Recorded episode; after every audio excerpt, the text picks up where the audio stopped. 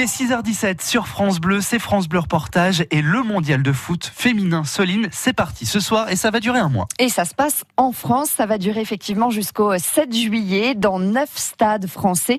Et la France joue d'ailleurs ce soir le match d'ouverture face à la Corée du Sud. Patrick Béranguet, le coach de l'équipe des filles de 6 à 9 ans euh, à Chèvremont, les Bleus championnes du monde, il y croit, il sera devant tous les matchs de l'équipe de France. Ah bah les filles, elles en parlent. Ah oui, les filles, elles en parlent ici dans leur famille, dans leurs copines, euh, au lycée, au collège, tous les jours. Quoi. Et je peux vous dire un truc. Nous, on est allé voir, euh, avec le, le club de Chevron, on est allé voir à Strasbourg l'équipe de France contre le Danemark. Le stade, euh, il y avait 16 000 personnes à, Strasbourg.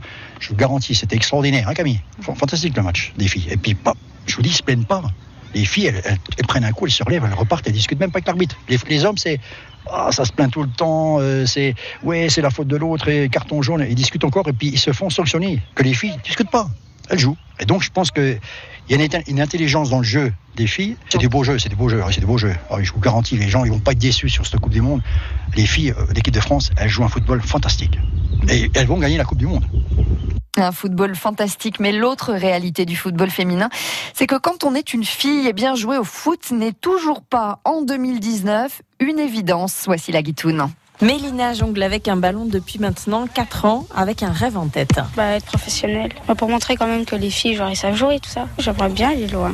Mais pour participer aux entraînements, il a fallu convaincre ses parents. Mes parents, au début, ils voulaient pas parce que ça faisait trop garçon. Ma mère voulait que je fasse de la danse. Moi, je voulais pas. Puis après, j'ai essayé le tennis, mais j'arrivais pas. J'aurais dit euh, au moins laissez-moi faire un entraînement, comme ça, je pourrais voir euh, mon niveau. Je leur ai dit que c'était un sport collectif et il y avait beaucoup de filles qui en faisaient. Puis après, vu que j'étais quand même assez forte, ils m'ont laissé jouer. Allez, ballon à Lucie. Va Lucie, va marquer. 1-0 pour les oranges. Magali Schirch est la coach de l'équipe de Mélina, elle a 26 ans et elle aussi a galéré, mais plutôt pour trouver une équipe de filles. J'ai joué avec les garçons au départ, sorti du primaire. Je voulais continuer à jouer au foot, mais je pouvais plus dans la cour. Donc du coup, j'ai été jouer avec les garçons pendant trois ans. Puis à ce moment-là, il n'y avait pas de section féminine comme il y a euh, aujourd'hui. Les filles jouaient avec les garçons parce qu'il y avait peut-être une fille maximum dans chaque équipe. Il y avait très peu de filles à ce moment-là. Alors que chez vraiment maintenant, ça fait 30 ans. Donc euh, donc il y a une étiquette et, euh, et on sent vraiment que ça prend de plus en plus d'ampleur. Dans le territoire de Belfort et dans le Doubs, 8% des licenciés de la Fédération de football sont des filles, contre 3% il y a 10 ans. Et tous les matchs de l'équipe de France seront à vivre sur France Bleu. Le premier donc ce soir face à la Corée du Sud. C'est à partir de 21h. France Bleu, radio officielle de la Coupe du Monde féminine FIFA 2019. Tout France Bleu en replay, quand vous voulez, où vous voulez, comme vous voulez.